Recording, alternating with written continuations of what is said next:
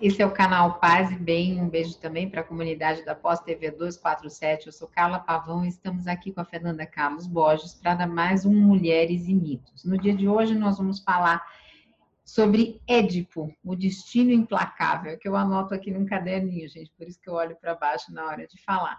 Então, vou saudando aí a Fernanda para a gente dar início a essa conversa. Tudo bem, Fernanda? Tudo bem, Carla. Então, gente, a gente vai falar sobre essa questão do destino, né? Como isso aparece no mito do Édipo. O mito do Édipo, ele. E por que, que a gente vai falar disso hoje? Porque, como a gente falou da filha dele na semana passada, né? Então, eu falei que hoje, então, a gente ia falar sobre a história do, do Édipo para não ficar no perdido, né? Isso. A filha dele é Antígona, né? Que a gente comentou na, na semana passada. Já digo de saída que esse mito é apenas maravilhoso. é um mito muito, muito importante e na cultura ocidental ele ficou especialmente importante porque foi deste mito que o Freud, né, criou a teoria dele, a teoria sexual dele, né, com base no, no complexo de Édipo e tal. Mas não é disso que a gente vai falar. Eu não vou falar deste lugar da psicanálise. Vou falar de um outro lugar da filosofia que até eu, eu gosto mais, né? E outra coisa, o Sófocles escreveu a tragédia, né? O Édipo Rei. E o Aristóteles disse que esta tragédia, escrita pelo Sófocles no Édipo Rei, que é o exemplo de tragédia, é a tragédia perfeita na estrutura narrativa do teatro, do teatro trágico grego, né? Então, realmente, além da história ser incrível, a própria escrita né, do texto trágico do Sófocles também é uma grande obra-prima da humanidade, uma obra-prima, enfim, mundial, né? Então vamos para o Édipo, vamos para a história do Édipo. É, então, Antes de é começar, deixa eu só te contar uma coisa. Quando eu era criança, a gente era obrigado naquele, naquela pedagogia decoreba decorar que era o Sófocles, Sófocles que tinha escrito isso. E que era uma tragédia perfeita. E eu sempre fiquei, porque eu era jovem, tinha só 10 anos, pensando como que alguém escrevia uma tragédia perfeita, porque eu não tinha noção de. Como é que junta tragédia e perfeito, como né? Como que uma coisa tão triste pode ser boa? Então, eu passei muitos anos na minha vida pensando. Agora, quando você falou de risada, eu falei, até que enfim eu entendi o que é uma tragédia perfeita. Não, mas o texto é incrível, ele é muito, ele é muito, muito bem feito, muito bem construído mesmo. E é bem uma tragédia perfeita, porque você consegue dizer dessa tragédia que ela é linda sendo tão terrível, né? Mas vamos lá, então vamos para a história. Havia em Tebas um rei e uma rainha que se chamavam é o Laio e a Jocasta, tá? E a Jocasta e viviam lá tranquilamente. A Jocasta engravidou e havia um costume naquele tempo de visitar o oráculo de Delfos, o oráculo de Apolo que era em Delfos.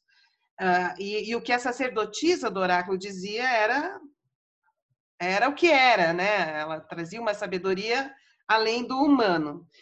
E aí eles foram consultar o oráculo e o oráculo disse uma coisa muito assustadora para eles. Que, a, que uma maldição ia cair sobre eles, porque o filho que a Jocasta estava esperando ia matar o pai e ia casar com a própria mãe. Então, o Laio e a Jocasta saíram, ficaram atormentados, como, né? Como assim? Que coisa absurda, isso é inimaginável, né? E, enfim, com muito sofrimento, eles tentaram impedir que o destino acontecesse. Eles tentaram bloquear né, a, o que a sacerdotisa havia previsto. E aí, assim que o Édipo nasceu, o bebezinho ainda no parto, né, ele foi retirado da mãe e o Laio deu ele a um servo para que o servo desse cabo, matasse esse bebezinho, para que essa terrível é, maldição não recaísse sobre os dois. Os dois sofrendo muito com essa situação, mas tem, ah, usando, isso é muito importante, usaram a sua liberdade, a sua deliberação e a sua decisão para mudar o rumo é, previsto pela, pelo oráculo. E o, o servo não teve coragem de matar o Édipo, não teve coragem. Uh, e aí tem duas versões, uma delas é que ele então pendurou esse bebezinho numa árvore e esse casal viu esse bebezinho pendurado e, e pegou o bebezinho. E outra versão é que o servo mesmo, não conseguindo cometer esse ato terrível de matar um inocente, filho do rei, Assim, ter as mãos manchadas deste sangue era uma coisa muito terrível. E outra versão é que ele então entregou esse bebezinho para esse casal que passava pela estrada. Muito bem. E esse esse esse casal, eles não tinham filhos. Um deles não conseguia, né? E aí eles ficaram muito contentes, né, por ter encontrado esse bebê, ter tido esse bebê ter chegado até eles e a mãe, a mulher, a rainha, ela achou que tinha sido um presente dos deuses, né? Que há tanto tempo eles não conseguiam ter filhos e que os deuses deram então esse esse bebê para ela. Ela ficou muito agradecida e combinou com o rei de Corinto, o marido dela, que é o, o Pólipo, né? O Pólipo era o, esse rei e então ela essa, a mulher dele pediu, olha, não, eles estavam em viagem e viagem demorava muitos, uma viagem muito longa. Então eles disseram, vamos, vamos voltar com esse bebê e dizer que eu estava grávida e que tive esse nenê durante a viagem. Não vamos contar que ele não é nosso. Resolveram que iam mentir que ela tinha engravidado, que na viagem ela pariu e voltava então com o filho dela. E ela deu a esse menino o nome de Édipo. Muito bem. Ele foi super bem cuidado na infância, na juventude, e ele foi educado pelos melhores professores pelos melhores filósofos. Ele aprendeu a arte da luta com os melhores guerreiros. Então, ele se formou um jovem, sabe assim, o cara, para a gente entender na linguagem popular, o Édipo virou o cara. Ele era inteligente, ele era nobre, ele era competente, ele era, ele era um bom pensador, enfim, ele era o cara daquele tempo, né? Até que o próprio Édipo vai visitar o oráculo de Apolo. E o oráculo, quando ele põe o pé na escada, assim, quando ele põe o pé na porta do oráculo, ele ouve uma voz gritando lá do fundo: Maldição! Maldição! E aí ele recua assustado, né? Aí o oráculo grita: Has de cometer o crime mais terrível que uma pessoa comete, é capaz de cometer sobre a terra. É, matarás o teu pai e desposarás a sua mãe. E o Édipo sai atormentado, né? E não consegue conceber isso. Eu vou matar o meu pai, esposar a minha mãe. Não tem nada a ver isso aí, né? E mas o oráculo é muito poderoso. O oráculo sabe o que fala, né? E delicado, né? Nego, né? Nego, ó, tem o impacto, o impacto, né? É só teste, o que você vai fazer?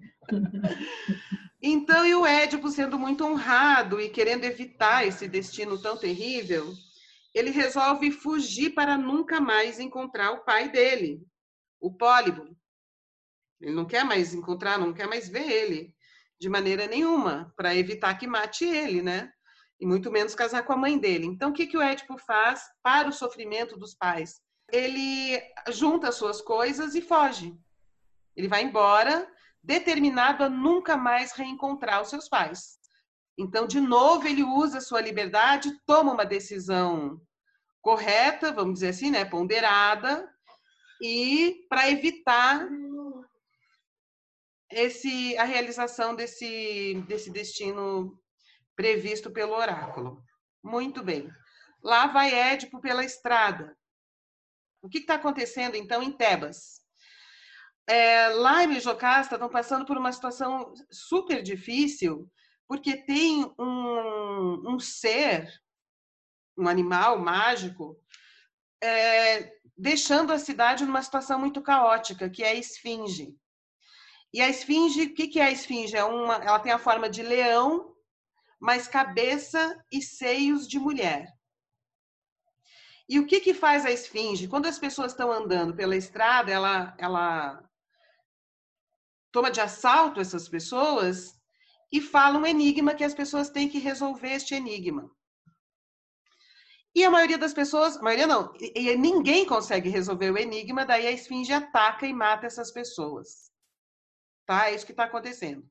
Então, o que aconteceu? Tebas teve que fechar os seus portões para impedir a entrada da esfinge. E, ao fazer isso, a cidade começou a passar fome, né? Começou a ter problema com produção de alimento e tal. Então, e o Laio é um rei que está preocupado com, com as pessoas.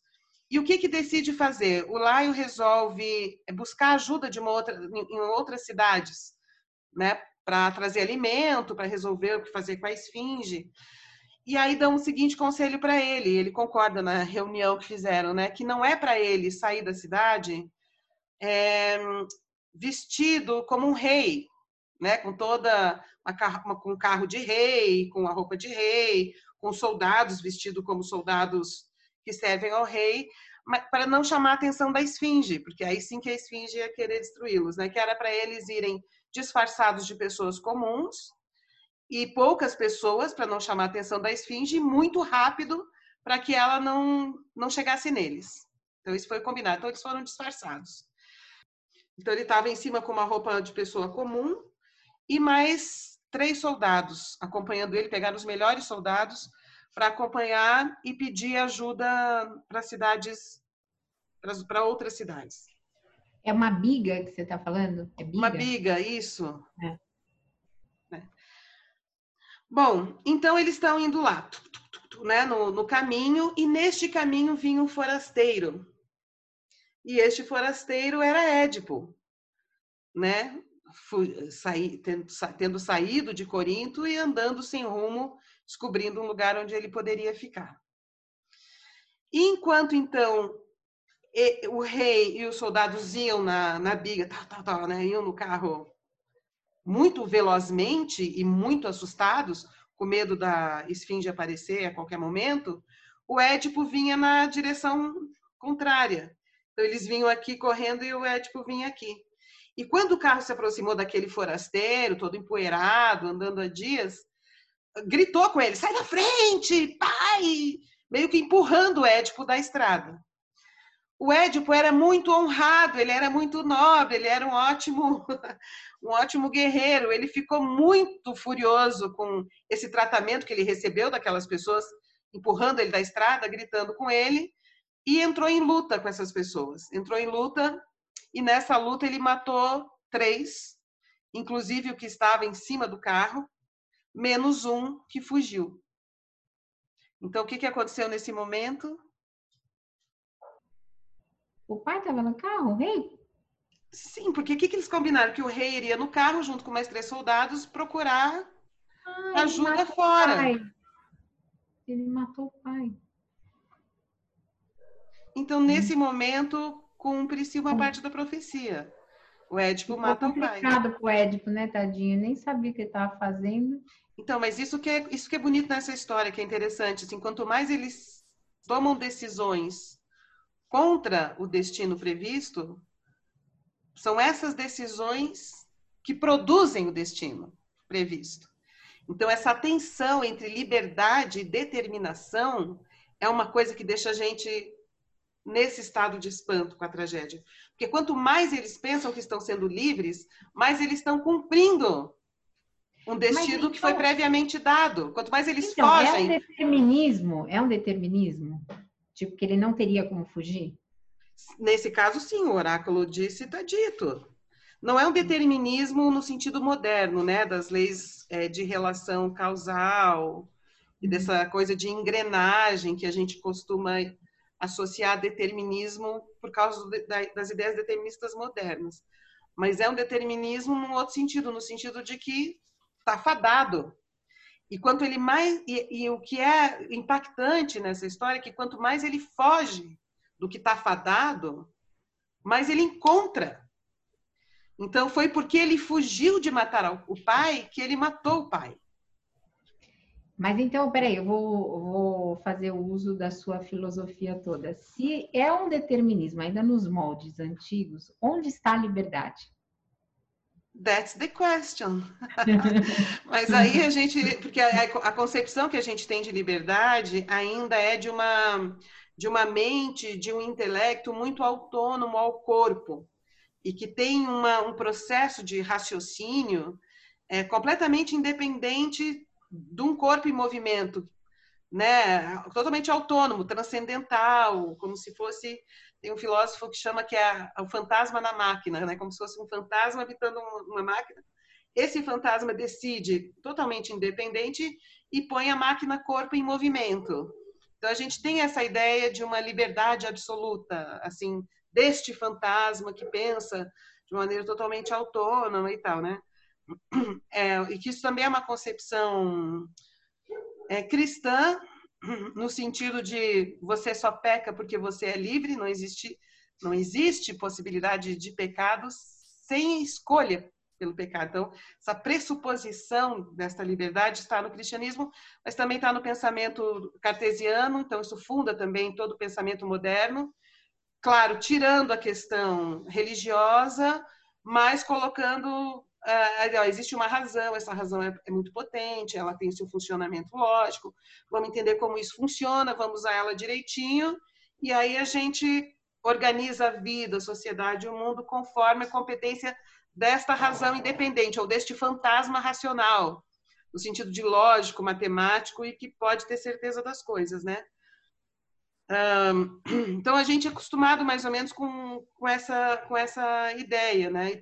Né? Toda essa ideia meritocrática de que o seu destino é individual e que você planeja a sua vida para conquistar tais objetivos e que o teu sucesso depende desse planejamento prévio, do controle sobre sobre sobre as forças, né? Toda essa coisa da tudo isso é muito o mundo moderno, que a gente acha que é assim, a gente herdou isso e, e, e mesmo que a gente saiba que não é bem assim, em muitos momentos a gente cai nesse. A nossa mente é capturada por essa, por essa visão das coisas, porque é a cultura popular moderna, vamos dizer assim, né? essa do, do fantasma inteligente na, na, máquina, corpo. Né? É, então, e, e, a tragédia do Édipo é, o, é, é até para nós que herdamos esse espírito moderno também é interessante, porque quanto mais ele quanto mais ele acredita que está agindo voluntariamente, planejando tudo certinho, escapando de um troço que ele está querendo evitar, são estas decisões atribuídas a essa autonomia, a essa liberdade radical, que levam ao encontro do destino previsto, dado. Então, essa, essa coisa aproximada entre o que está dado, o que está fadado, e a ilusão da liberdade ou o exercício da liberdade, tudo isso andando junto, é uma das coisas mais lindas dessa tragédia. Você fica dá um uma falta uma falta de ar. Quer dizer, e aí você fica, dizer que eu tô quanto mais eu estou decidindo para fugir do que eu estou querendo, mais eu estou me aproximando daquilo do qual eu estou fugindo, né? Então, essa é a, isso é o terror, porque a função da tragédia também era criar esse espanto, esse terror nas pessoas, né? Bom, aí no, o Édipo teve essa luta com essas pessoas que ele julgava muito, assim, qualquer um, e que foram agressivos com ele, aí ele lutou, se defendendo a própria honra, a própria vida e tal, e continuou. De repente surge na frente dele a esfinge, aquela leoa, né? Aquele leão com cara de mulher, cara de mulher e peito de mulher. E fala para ele: decifra-me ou devoro-te. E aí ela, ela falou, então eu vou ler aqui o trechinho do que, ela, do que, eles, do que eles falam. Aí então a esfinge fala para o Édipo. Qual é a criatura, qual é a criatura, pergunta-lhe o monstro, que anda com quatro pés de manhã, com dois ao meio-dia e com três ao anoitecer. Então, qual é a criatura que de manhã tem quatro patas, meio-dia tem duas patas e à noite tem três patas? Não faço ideia. Seria devorada pela esfinge. Eu ia morrer na hora, eu, não sou, eu sou péssima para essas coisas de enigma. Até porque eu não consigo pensar ninguém que tenha três patas. Assim. Por isso que todos morriam. Mas o Édipo, tendo estudado com os melhores filósofos, tendo tido toda, sendo tão inteligente, sendo e tendo a formação que ele teve, ele respondeu: o homem. Hum. O homem que na manhã da sua infância anda de quatro, engatinhando. Na tarde da sua vida anda sobre as duas pernas, em pé, e ao anoitecer da sua existência, precisa da bengala. Eu tinha bengala naquela época. Eu até pensei no homem, mas eu falei, a terceira perna é o quê? Aí eu falei, não deve ser isso. Muito bem. Então, o que, que acontece? ele tendo sido o primeiro a decifrar esse enigma, né, que ela estava falando do ser humano, do homem, ela então, surpreendentemente, se lança sobre um abismo e se mata. E o Édipo fica, nossa, uau, né? Tá. E aí ele está, então ele segue rumo a Tebas. É, chegando em Tebas, ele vai lá comer, beber, enfim, né? Tá cansado e tudo. E aí ele comenta, ele fala assim, nossa, eu encontrei, enfim, ele conta da que encontrou a esfinge, conta a história e fala que a esfinge morreu. E aí então as pessoas falam, você você você conseguiu vencer a esfinge, né? E ele, claro, sim, venci, venci, a, venci a esfinge. Então ele é aclamado como herói, eles levantam, né, fazem toda uma aclamação do Édipo como grande herói da cidade.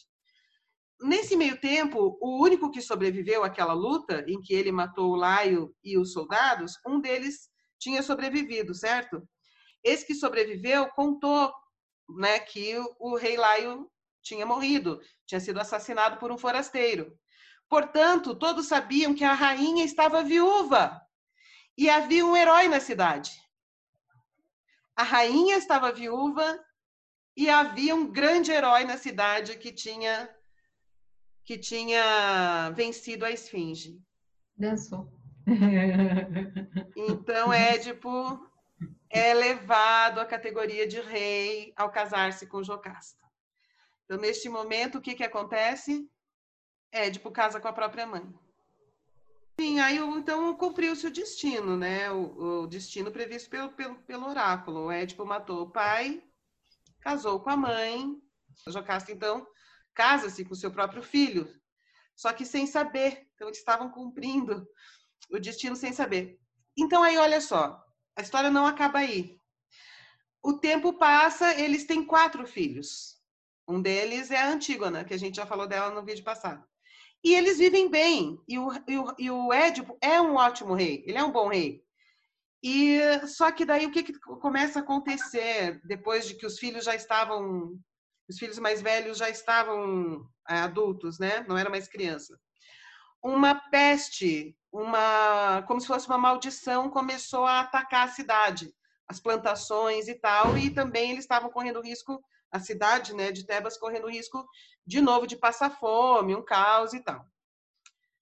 Ah, aí o Édipo pede para o irmão da Jocasta, que se chama Creonte, mas não é o mesmo Creonte da, da, da Medeia, é é o irmão da Jocasta, pede para ele visitar o oráculo. E aí o Creonte volta com uma boa notícia. Qual é a boa notícia? Ah, não, o oráculo disse que isso tudo vai se resolver de uma maneira simples. A gente só precisa descobrir quem matou o Laio, que é que era o rei, o pai do Édipo. Hum. É bem simples para o Édipo, né? o Édipo, olha. O Édipo. Tô achando que eu nem sofri mais depois que eu vi essa. Eu nunca sofri na vida, porque olha, a história dele tá, tá triste. Aí o Édipo fala: ah, que ótimo, é só isso. Vamos descobrir. Daí eles comentam: é realmente essa história de quem matou o Laio ficou meio, meio perdida no passado, porque a gente estava com todo aquele tormento da esfinge e tal, e depois né, toda a aclamação de você como rei, enfim, estava toda uma confusão na cidade. Nós não dedicamos esforços suficientes é, para descobrir quem matou Laio. Deu o Édipo, ótimo, vamos fazer isso agora, vamos descobrir. Muito bem. Aí eles chamam o Tiresias, que é um velho profeta cego, e conversam com o Tiresias. E o Tiresias fala: Eu acho melhor não mexer com isso. Aí o Édipo, como eu não vou mexer com isso? Eu tenho que resolver, a cidade pode passar fome, tem uma maldição. Eu preciso acabar com essa maldição que está se passando sobre a cidade. E o Tiresias fala, e o Édipo fala, você sabe de alguma coisa? Você tem o que dizer? E o Tiresias diz, eu acho melhor não mexer com isso, porque de repente o mal que você vai trazer para você vai ser muito maior do que o mal que hoje se abate sobre Tebas o, o, o Tiresias sabia, né? Assim, ele era um, um, profeta cego.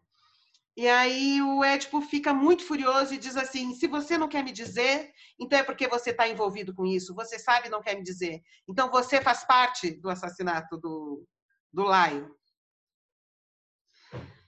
E aí ele fala: me diga, eu tenho modos de saber, de fazer você confessar. Começou a pressionar, daí o Tiresias fica perturbado e fala: és tu! És tu o assassino de Laio. Mas até aí ele está sendo pressionado, né? Uh... Pediu, né, para ele falar. Oi? Ele pediu, o Édipo pediu, né, para ele falar. Pediu, pelo amor de Deus, quando acusou, né? És tu, então... né? Mas ninguém acreditou, Carla. Eles não acreditaram. Ele falou assim: ah, ele tá falando isso porque estão brigando, tá puto. Falar, ah, é tu que matou, não sou eu nada. É tu. Nesse, nesse meio tempo, chega um mensageiro de Corinto, onde morava o pai do Édipo, né, que era rei, avisando que é, o Pólibo morreu, que o pai do Édipo morreu. A, a Jocasta, ela fala, ela diz quando quando o Tiresias fala isso tu, ela fala ah, que bobagem, esses, esses oráculos eles erram tudo, eles falam umas coisas que não acontecem, entendeu? Não leva a sério, isso aí não tem nada a ver, né? Ela dá uma, uma desmerecida, assim, né? E aí, nesse meio tempo, chega esse mensageiro, então, de, de Corinto, dizendo que o rei de Corinto, que é o pai do Édipo, que se julga que é o verdadeiro pai, né, morreu. Uh, e aí o Édipo fala assim. Então, quando o Édipo sabe que o pai dele, o, o Pólibo, morreu, ele faz assim, ele fala para ele fala assim para eles e a Jocasta ali é verdade. Olha, tá vendo? O oráculo não acerta todas estava previsto que eu ia matar o meu pai, mas ele morreu e não fui eu que matei. Então não se cumpriu a profecia do oráculo. E aí esse mensageiro, meio misterioso, fala assim: Ah, Édipo, deixa eu te falar uma coisa, você não é exatamente filho dele. Aí contou a história de que foi um bebezinho, tá, né, que foi encontrado e que adotaram, criaram como filho, mas que ele não era verdadeiro filho. A Jocasta ouve aquilo e Uh, e comenta, não, mas aqui também foi previsto que o filho que eu estava esperando ia matar o próprio pai e me matar. Mas não foi isso que aconteceu.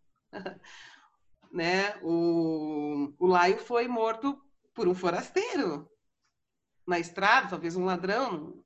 Não foi isso que aconteceu. E daí, então, eles também é um momento tenso, porque eles entendem que houve duas profecias idênticas, só que em posições diferentes, para os dois, que é essa história de um filho que mata um pai e desposa sua própria sua própria mãe, né? O Édipo chama o servo que tinha sido encarregado de matar o bebê, pergunta se ele matou o bebê, então ele fala que não, que não matou o bebê, que ele não teve coragem. Portanto, o bebê não estava morto e eles entendem que este bebê era o Édipo. Então, nesse momento tudo se revela. Mas no livro do Junito Brandão, ele, ele, ele narra esse momento de um jeito. Ele faz mais literatura, vamos dizer assim, né, do que esse aqui. Uh, que ele diz assim, então nesse momento a Jocasta, ao, ao olhar para o Édipo e entender que aquele homem dela, marido, o pai das filhas dela, era o filho que assim que saiu do seu útero, né, foi levado porque não podia, marcado por uma terrível maldição, que é, essa era a mesma pessoa, ela ficou ficou sem ter o que falar, ela o impacto foi muito grande e ela correu para dentro do, do castelo. E o Édipo ficou ali atormentado por um tempo. Uh, até que ele foi ver o que, que tinha acontecido com a Jocasta. Então, o que, que aconteceu? Quando ele entrou dentro do castelo, ele viu a Jocasta morta. A Jocasta, na narrativa do Junito Brandão, se pendura né, se enforca numa das vigas do castelo e ele entra, então encontra aquele corpo dela morto. E na narrativa do Junito Brandão também é assim, né? Ele, ele olha para o corpo da, da, da Jocasta e vê nela a mulher dele, a mãe dos filhos dele, e ao mesmo tempo a própria mãe, que o entregou ao assassinato. E que isso é demais para ele, ele não suporta olhar esse corpo com todas essas imagens, com todas essas referências, e ele arranca então os próprios olhos. Coitado desse Édipo, não? Sofreu. Todo mundo envolvido aí realmente foi uma tragédia sem precedentes. Mas esse é o fim do Édipo, ele se transforma num homem velho cego. E talvez sábio como Tiresias. Hipótese. É, é, é, tem muita cegueira emocional né, na vida da gente que a gente faz isso para proteção, para não ver as tragédias né, domésticas e familiares. Né? A própria psicanálise lida com isso, né? Fala que a gente coloca tipo uma venda nos olhos, né? Não chega a arrancar os olhos, mas cega bastante, né? E agora dá para você fazer uma analogia quando você entende do mito do Édipo, né? Porque é. que chegaram a essa conclusão, enfim, que estudaram isso dessa forma. É, mas curiosamente o Édipo estava cego ao longo da história. Quando ele tinha é, olhos. É mas, é, mas não era uma cegueira consciente, né? Não era uma coisa. Não, mas assim, quando, uma... ele se, quando ele cega, hum. ele está consciente. Quando ele arranca os olhos, ele está na sua plena consciência. É, durante toda a história, quando tem olhos olhando o mundo, controlando as coisas, ele não está cego e ele não sabe de nada, ele não, não tem noção do que ele está fazendo, do que está acontecendo. Então, a, a essa cegueira final, ela pode querer dizer Diz, isso aí que você falou, eu acho que tem, tem a ver mesmo, mas se a gente contextualizar quando Édipo fica cego, talvez queira dizer uma outra coisa também, que é. Porque, olha só, toda a trajetória do Édipo, ele tem muito controle sobre as coisas. Ele é muito competente para controlar tudo. No entanto, ele não sabe que tem forças que ele não está controlando que estão agindo na invisibilidade, que ele não vê e que ele só sabe delas no final da história. Então, talvez ficar cego significa ele deixa de ter esse olho que quer controlar tudo e passa a olhar outras forças do inconsciente, outras forças desconhecidas, ou seja, não conscientes, que estão, assim, não conscientes no sentido, eu sei, eu sei o que eu estou fazendo, eu tenho controle sobre tudo, o mundo está sob meu domínio. Ele entra em contato com forças que não estão sob o domínio deste eu consciente. Talvez a cegueira do Édipo tenha sido isso, ele abriu mão de ter controle sobre tudo. Ele entendeu que ele não tem controle sobre tudo. Que é um controle de por tudo, que, é essa, que esse controle da, da luz solar, né? Esse controle do, do olho que tudo vê, que sabe onde as coisas estão, que diz o que cada coisa é, que localiza tudo num espaço-tempo é, é definido, né? E, e, no entanto, o tempo todo tem uma outra coisa acontecendo, que é o que é bonito na, nessa história, que é uma coisa sobre a qual ele não, nenhum deles tem a menor noção e que está tramando toda, toda, essa, toda essa situação. Eu tô, na verdade, todos eles decidem corretamente, vamos dizer assim, né? Todos eles têm juízo, todos eles exercem liberdade, todos eles ponderam a situação. No entanto, tem uma outra coisa acontecendo a qual eles não têm acesso e que é determinante na trama da história. Aí o Nietzsche ele vai entender estas duas forças como a força apolínea e a força dionisíaca o Nietzsche vai dizer assim: o que é Apolíneo nessa história do Édipo? Apolíneo é o Édipo decidindo. Então, Édipo é muito afirmação da forma. Eu sei, eu sou, eu quero, eu vou sair, eu vou enfrentar a esfinge, eu lutei contra esses caras que me ameaçavam. Então, é bonito ver a construção dessa forma apolínea, definida né, do, do Édipo, da individualidade daquele desse ser, né, desse, desse personagem. E a força dionisíaca é outra, é essa força que não está sob controle, que é a, a, o, que, o, que, o que pega a forma e joga ela para um todo sobre o qual o Édipo não tem controle. Esse todo que foi previsto pelo oráculo, esse todo que o oráculo acessa, né, essas, essa, esses movimentos é, que o eu que sabe que sabe não sabe e não tem controle. Né? Então, Apolíneo é essa essa outra essa outra essa outra força, né? E no final, então, a, o, o Édipo ele é absorvido pelo conhecimento do Dionisíaco. Ele entende que a individualidade, que eu sei, eu sou foda, eu controlo tudo, tem limite. E talvez isso signifique a cegueira, porque ele olha para esse lugar que não é essa consciência da vigília, essa consciência do planejamento, que a gente se ilude pensando que é o tudo da vida. Não é. E aí, para dizer que não é, eu não preciso nem falar da psicanálise.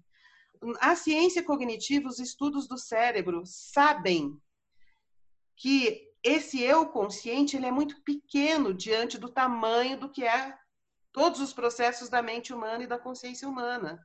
Então, muito do que rege a nossa vida, os nossos movimentos, né, as funções da vida e de produção de sentido, não são controladas por esse eu apolíneo. É, não são controladas por esse eu que pensa que sabe tudo, que julga que sabe tudo. Tem coisas que estão numa outra, num outro lugar não consciente, né? do, do não sei, e que são muito determinantes, inclusive são maiores. Então, se a gente quiser fazer essa mistura, toda a gente pode. É, não é exatamente a mesma coisa, mas só para o nosso, pro tamanho do nosso vídeo basta. Então, essas são as forças dionisíacas. Porque o que, que faz o dionisíaco? O dionisíaco nos leva a pertencer a algo maior. O apolíneo nos individualiza. Então, o que o Nietzsche fala que é bonito nesta relação é essa tensão perfeita entre o, Dio, o Apolíneo, o Édipo diz eu sou, eu quero e eu faço, e o Dionisíaco ao mesmo tempo absorvendo no mesmo ato. Então, essa tensão perfeita é o que o Nietzsche fala que é a condição trágica da vida e que está super exposta, super bem elaborada nessa tragédia, que o Aristóteles também gostava. É, talvez isso seja a nossa própria vida, né? A gente decide, a gente quer, a gente planeja, a gente acha que não pensou, não planejou direito, ou a gente se parabeniza que planejou super certinho. É, a gente acha que nossa vida toda é regida por escolhas, que a gente, nós somos indivíduos soltos. Talvez hajam outras forças que nos levam a pertencer. E, e a pertencer continuamente sem que a gente saiba, e que fazem parte da produção do nosso destino. É, isso me lembra muito, me lembrou muito o, o Jung na autobiografia dele, aquele Memórias, Sonhos e, e Recordações. Reflexões. É, ele, é, reflexões, não sei. Ele vai contando os momentos que ele entra em contato com o inconsciente dele, como ele perde totalmente né, o controle de tudo, até do corpo, né, muitas vezes. E eu acho que é, o trabalho né, do, do do meu companheiro, que no caso é o José, de arquitetura, é a prova de que a gente não tem controle de nada. Né? Ele começa os projetos, as pessoas querem uma casa, um lugar para o cachorro, um quarto para um filho, um quarto para o outro, não sei o que do marido. Aí quando termina o projeto, já separou, o cachorro morreu, o filho casou, a outra foi viajar, não voltou mais. Ou seja, mudou completamente a situação, né? Quando você acaba de fazer aquilo. Então, muito interessante é, esse, esse exemplo. É, não tem controle. Você começa em um ano, mudou tudo, já não adianta mais nada aquela casa. Que não era nada do que as pessoas tinham planejado é. antes, né? As coisas vão acontecendo, né? Ele fala isso para mim, ele fala assim, olha, não dá para planejar porque muda muito a vida da gente, né? A gente não tem ideia. É que, então, não é que não dá para planejar. Se a gente for pensar na forma como Nietzsche entende isso, é assim, a gente vai planejar. Entende? Porque isso é a potência. Isso é a potência. Nossa potência é fazer isso. É dizer, eu sou, eu quero, eu vou fazer, eu quero viver. E se, se projeta, se põe no mundo e afirma a sua vontade, né? Então, isso a gente vai fazer. A gente vai fazer o plano, a gente vai pá, tá, tá, tá. Isso é a condição apolínea, né? Da, da natureza da, da vida. No entanto, outras forças estão produzindo outras coisas. E a gente só vai saber depois. e a gente só vai saber depois. É, e aí eu fiquei, eu fiquei pensando, pensando nisso. Assim, o, o Covid-19 de alguma maneira veio como essa força, essa força inesperada, né, que destrói toda a nossa onipotência. Ela pode até reforçar a nossa potência, no sentido de vamos, vamos resolver, vamos enfrentar isso, vamos fazer coisas, né? Vamos diante dessa situação. Então, isso é potência. Mas destrói a onipotência, que é o Édipo com olhos sabendo tudo, achando que sabe tudo. E quando ele tira os olhos, ele deixa de ser onipotente.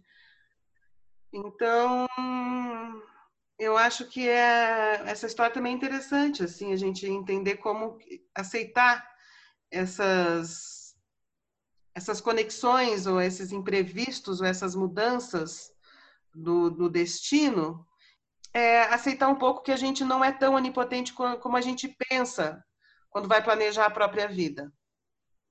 Talvez essa seja a grande mentira da modernidade.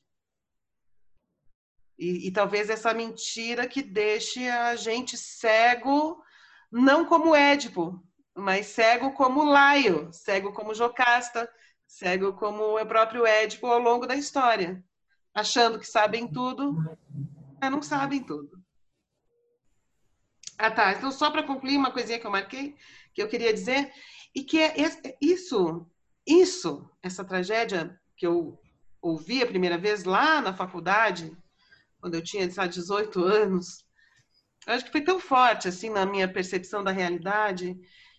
Tem pessoas que falam como se o mundo tivesse completamente decifrado. Tem pessoas que falam como se o mundo tivesse totalmente decifrado para elas. E como se elas mesmas estivessem totalmente decifradas para si mesmas.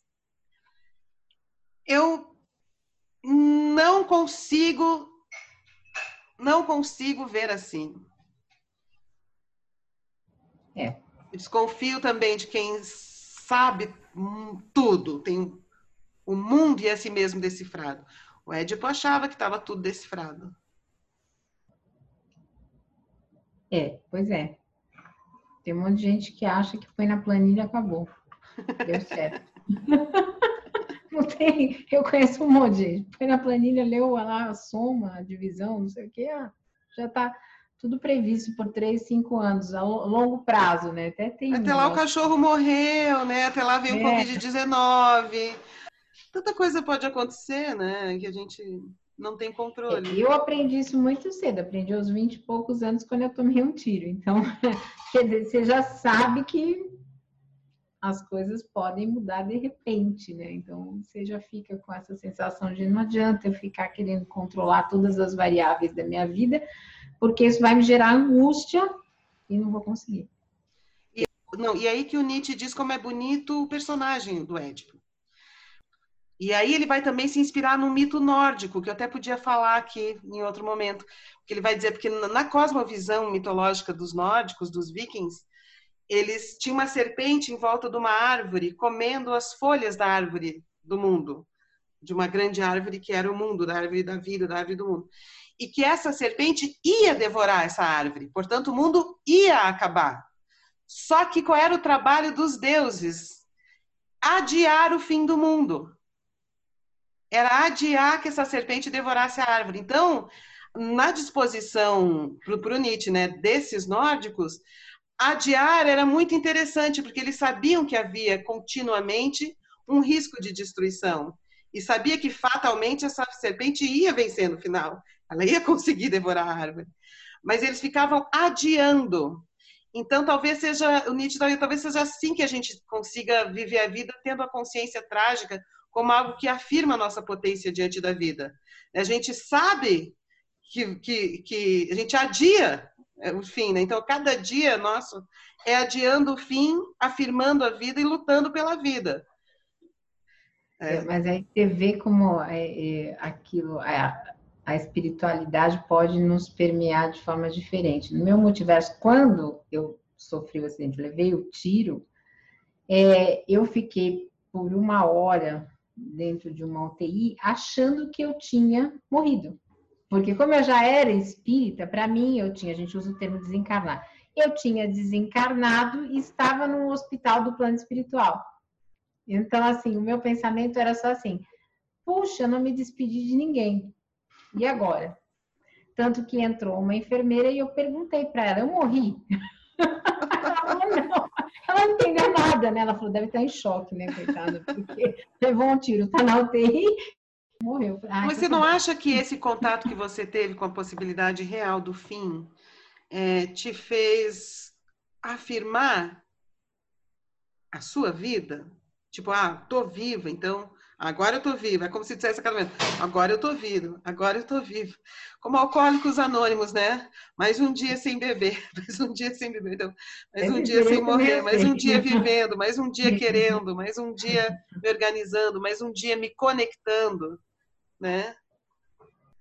Te dá uma uma felicidade, né? Você começa a fazer planos, né? É isso, você faz planos. Ah, quando eu sair do hospital, ah, vou ver isso, vou fazer aquilo, né? Foi... Eu acho um mito muito bonito. Eu acho que assim, essa, esse apelo, essa chamada que o Nietzsche faz para a gente recuperar na nossa cultura esta consciência trágica, essa percepção trágica da vida, que a palavra trágico aqui não é como as pessoas usam habitualmente, né? Trágico é nesse sentido dessas forças que eu estava falando, né? É, que ele acha que isso deixaria a nossa vida menos rancorosa, menos queixosa e mais afirmativa. Porque uma consciência trágica impede que a gente tenha na nossa mente uma, uma vida ideal que ninguém tem. Então, é todo mundo insuficiente com relação a uma vida ideal que deveria ter e não tem. Acho que eu já falei demais, Carla. Tá bom. Então, vamos fazer o encerramento. Então, legal.